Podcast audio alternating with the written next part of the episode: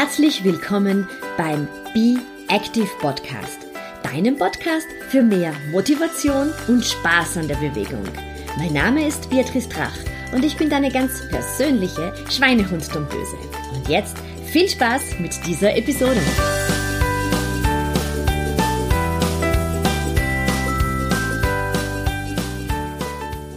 Herzlich willkommen zur aktuellen Episode. Das ist heute der zweite Teil, wo es um das Thema Stress und Burnout-Prävention geht. Und wenn du dir diese Episode ganz aktuell anhörst, dann wird sie ja im November ausgestrahlt. Und äh, ich habe aus gutem Grund diese Episoden genau jetzt um diese Jahreszeit aufgenommen, weil ich seit Jahren das Gefühl habe, dass es so ab dem November bis Mitte Dezember ganz, ganz extrem stressig zugeht, dass ich das auch bei meinen Kunden und Kundinnen mitbekomme wie viel in der Arbeit ähm, zu tun ist. Alles soll jetzt irgendwie noch vor Weihnachten eingefahren werden und dann ist ja auch das Jahr schon wieder bald um. Und dadurch erleben aktuell sehr viele Leute ähm, Stresssituationen und daher gibt es eben jetzt den zweiten Teil, wo es wieder um das Thema Stress- und Burnout-Prävention geht. Diesmal auch aus medizinischer Sicht. Ich habe meine liebe Freundin, Frau Dr. Balders, eingeladen, mir Fragen zu beantworten. Sie ist äh, Psychiaterin und Psychotherapeutin aus Wien und arbeitet sehr viel mit Burnout-Patienten. Und dadurch kannst du jetzt schon mal gespannt sein. Wir werden da in unserem Interview einiges über das Thema Burnout erfahren und auch schauen, wie du dich, wenn du tatsächlich an einem Burnout erkrankt bist, ähm, vielleicht auch durch Bewegungsansätze wieder ganz gut ähm, rausholen kannst aus dieser Spirale. Viel Spaß beim Anhören. Liebe Nadi, ich freue mich sehr, dass du heute da bist. Du bist äh, Fachärztin für Psychiatrie und du hast eine Psychotherapie-Ausbildung und kannst mir ganz viele Fragen zum Thema Burnout beantworten, oder? Ja, ich hoffe. Auf jeden Fall. Ich weiß, dass du viele Burnout-Patienten in deiner Praxis hast. Und meine erste Frage wäre, mit welchen Symptomen kommen jetzt eigentlich Burnout-Patienten zu dir? Wie kann man sich das vorstellen? Also äh, die Patienten, die an Burnout leiden und zu mir kommen, klagen oft über Erschöpfung, Schlafstörungen, über ein Gefühl, ausgelaugt zu sein, die klagen über innere Leere, reduzierte, insgesamt reduzierte persönliche Leistungsfähigkeit, Konzentrationsstörungen, Abnahme der Belastbarkeit. Viele leiden an einer anhaltenden Müdigkeit, die haben ähm, Kopfschmerzen, Magen-Darm, Herzbeschwerden und sie haben sich manche schon eigentlich untersuchen lassen und finden keine körperliche. Mhm. Organisch findet man nämlich einfach gar nichts, ne? weil das schaut alles unauffällig auf. Genau so ist es. Wer ist denn jetzt deiner Erfahrung nach besonders gefährdet, ein Burnout zu bekommen? Ist das jemand, der mehr in helfenden Berufen ist oder ist das mehr eine Managerkrankheit? Ja, es ist so, äh, ich meine, dieser Begriff besteht seit 1979 und damals waren diese helfenden Berufe betroffen. Und das, die waren so Menschen, die, so mit, die im Gesundheitswesen tätig waren oder Lehrer. Heutzutage sind alle Berufsgruppen äh, betroffen. Mhm. Ja, das sind Menschen, die so besonders engagiert sind, die viel Arbeitsdruck haben, die sich wenig distanzieren können von verschiedenen Belastungen und äh, Konflikten am Arbeitsplatz. Das sind die Leute, die einfach sehr viel Arbeitsdruck äh, haben und nicht mehr schaffen, eine Balance, im Leben im Sinne von ähm, entsprechende Freizeitgestaltung zu etablieren. Kann es auch sein, dass es dann Personen sind, die einfach sehr schlecht Nein sagen können? Ja, das ist ganz oft so. Das sind die Leute, die sich schwer abgrenzen können, äh, die schwer Nein sagen können, die immer beliebt sein möchten oder die einfach immer das Gefühl haben möchten, dass sie gut sind und dass sie alles schaffen. Ja, und nur das Beste ist gut genug und ja, das sind so bestimmte Persönlichkeiten, die oft sehr lange sehr gut mit solchen Überlebensstrategien durch Leben durchkommen und irgendwann mal ähm, eigentlich nicht mehr schaffen, eine Balance zu haben. Wie ähm, können sich meine Zuhörer und Zuhörerinnen vom Burnout schützen, wenn sie denken, okay, das sind eigentlich sehr viele Punkte, die auf mich zutreffen. Ich bin so engagiert und, und kann schlecht Nein sagen. Ich habe ein bisschen Angst, in einen Burnout zu kommen. Wie könnten Sie sich da bestmöglich schützen davor? Nein, das beste Schutz ist einfach eine Balance im Leben zu schaffen, eine Balance zwischen Arbeit und eine, Balance, äh, und, und eine, eine Freizeitgestaltung, wo man genug Erholung hat, wo man einen, einen guten Schlaf findet und zwischenmenschliche Kontakten, die anregend und entspannend sind. Mhm, okay. Ähm, ich selber habe zum Beispiel bei meinem Burnout ähm, keine Depressionen gehabt. Ich habe zwar viele der anderen Symptome ähm, gehabt, aber depressiv war ich gar nicht. Ähm, mein Arzt hat damals gesagt, vermutlich, weil ich immer sehr viel Sport gemacht habe. Ähm, ist das eher die Norm, dass Patienten kommen und gar keine Depression haben? Oder war das vielleicht bei mir wirklich nur durch den vielen Sport, dass ich gar nicht in die Depression gekommen bin? Ja, es ist, ähm, eigentlich Burnout ist im psychiatrischen Sinn eine subklinische Depression. Deswegen ist fachärztliche psychiatrische Abklärung wichtig, um äh, eigentlich Symptome zu, zu, zu erkennen und zu schauen, ob man entsprechend Unterstützung braucht. Aber das ist sicher so, dass man mit ausreichend viel Bewegung einfach vieles kompensieren kann mhm. und viel immer noch aufhalten kann. Eine Zeit lang zumindest. Danach hat es bei mir leider auch nicht mehr gereicht. Ja. Das heißt, bei einem Großteil deiner Patientin, Patienten ist es dann tatsächlich so, dass man wirklich ähm, depressive Verstimmungen feststellen kann. Ja, es ist so, dass man einfach ähm, lange wartet. Es ist so, dass, die, dass, man, dass man hofft, dass es irgendwann mal alles vorbeigeht und bevor man einen Arzt aufsucht, ähm, muss man gewisse so eigene Vorstellungen mhm. äh, überwinden. Psychiatrie ist leider so oft stigmatisiert und, äh, und man versucht, sich selbst zu helfen. Und, und nicht, sich nicht einzugestehen, ähm, das weiß ich auch noch von damals, dass man Hilfe braucht, weil man sich denkt, ja, also ich muss jetzt wirklich nicht zum Psychiater gehen, weil ich müde bin. Ja. Genau, das ist es. Wenn irgendwann ähm, geht's nicht mehr. Und dann sitzen viele Leute vor mir und weinen. Das ist immer noch nicht ist ein Kriterium eine, eine depressive Störung, aber es ist einfach diese Erschöpfung. Mhm. Wenn ich Ganz genau. nicht mehr. Kann ich mich auch noch sehr daran erinnern, als ich nur mehr weinen musste und gar nicht gewusst habe, warum ich eigentlich weine. Das war so wirklich der Anfang, wo ich gemerkt habe, jetzt geht gar nichts mehr. Das ist diese Gefühl von ausgelaugt ähm, sein, diese innere Leere, ein Gefühl nicht mehr zu können. Was macht dann der Psychiater mit dem Burnout-Patienten?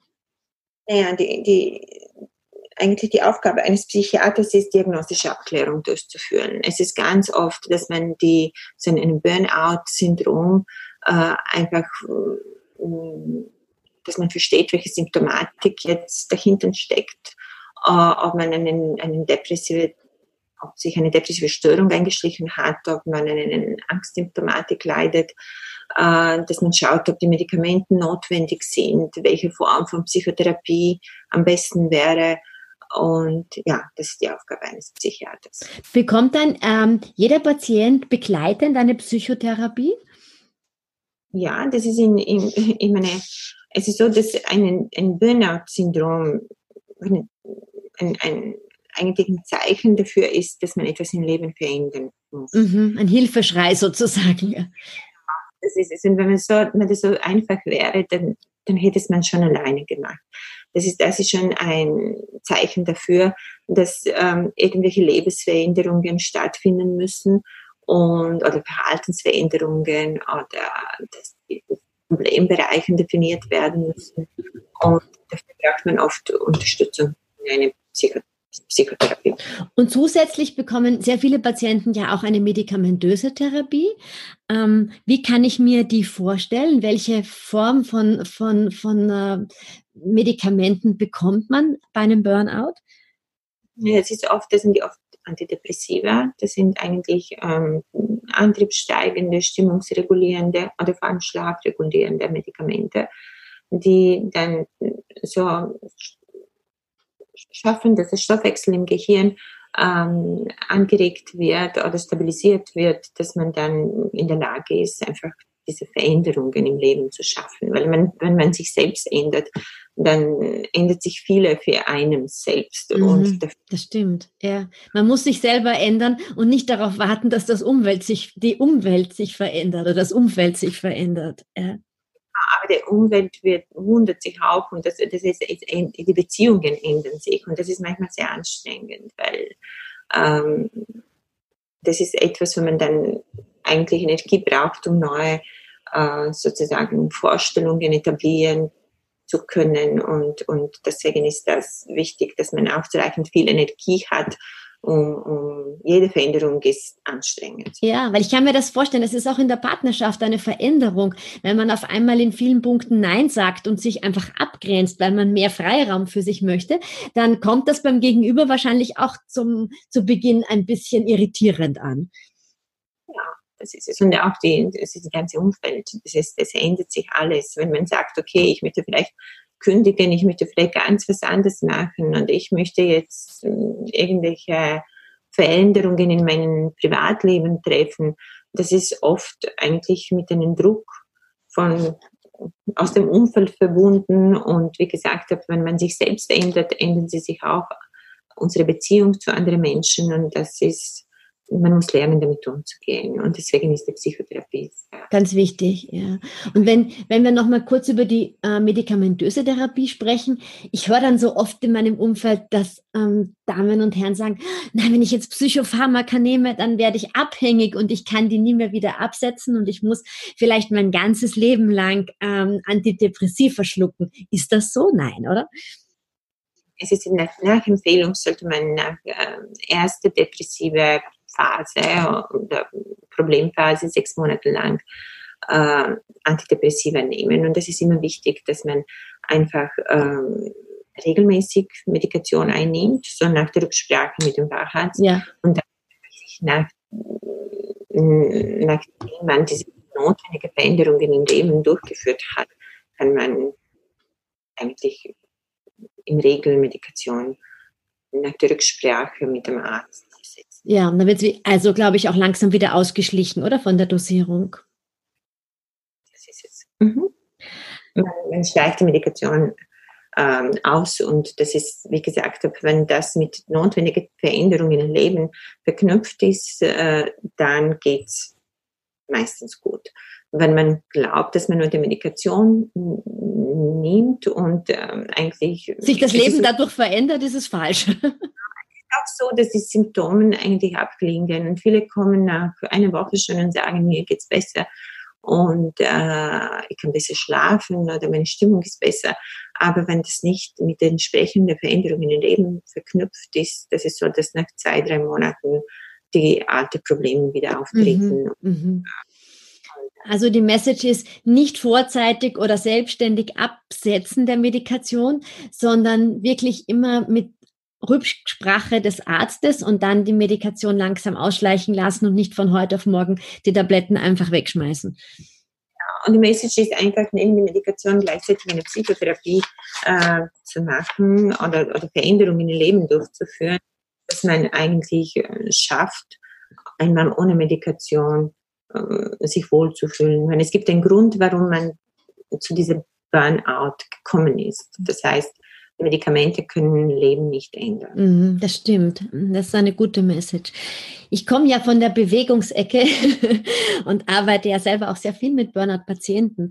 Ähm, welche Bedeutung hat denn die Bewegung aus psychiatrischer Sicht, aus medizinischer Sicht im Zusammenhang mit dem Burnout?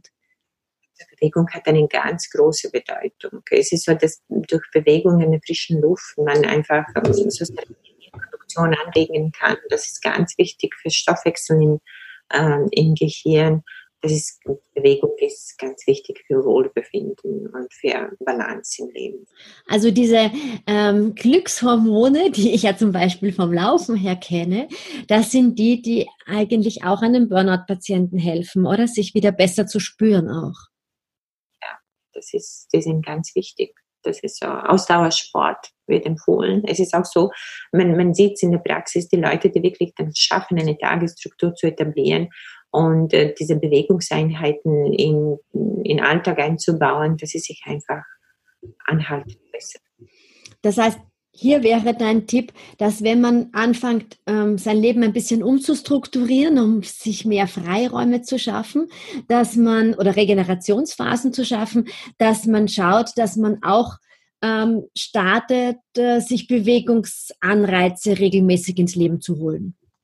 Genau, das ist es. Das ist ein, eine, das ist, ähm, das ist entscheidend, das ist ganz wichtig. Ja, ja. Und wenn, das, wenn man zum Beispiel nicht gerne laufen geht, dann findet man einfach irgendeine andere Sportart, die einem, die einem gut tut. Ähm, vielleicht auch Yoga, um sich zu entspannen und ein bisschen mehr auf die Atmung zu fokussieren. Ja, das ist, ich meine, es ist sehr spannend, dass manche Leute eigentlich überhaupt keine, äh, sozusagen keine Erfahrungen mit äh, Bewegung haben sie äh, versuchen Verschiedenes. Manche gehen fischen.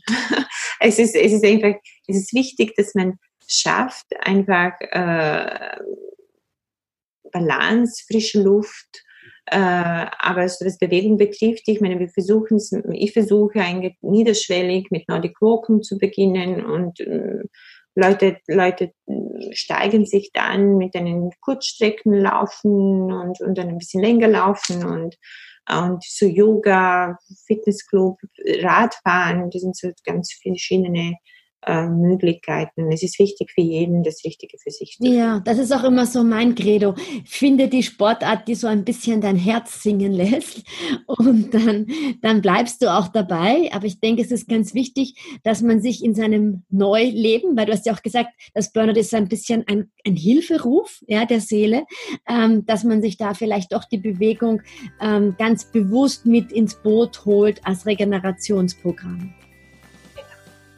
Das kann auch so sein. Ja. Super, vielen, vielen Dank, liebe Nadi, für die Zeit, die du, dich, die du dir für uns genommen hast. Und äh, Dankeschön auf jeden Fall. Vielen Dank, danke dir für die Einladung.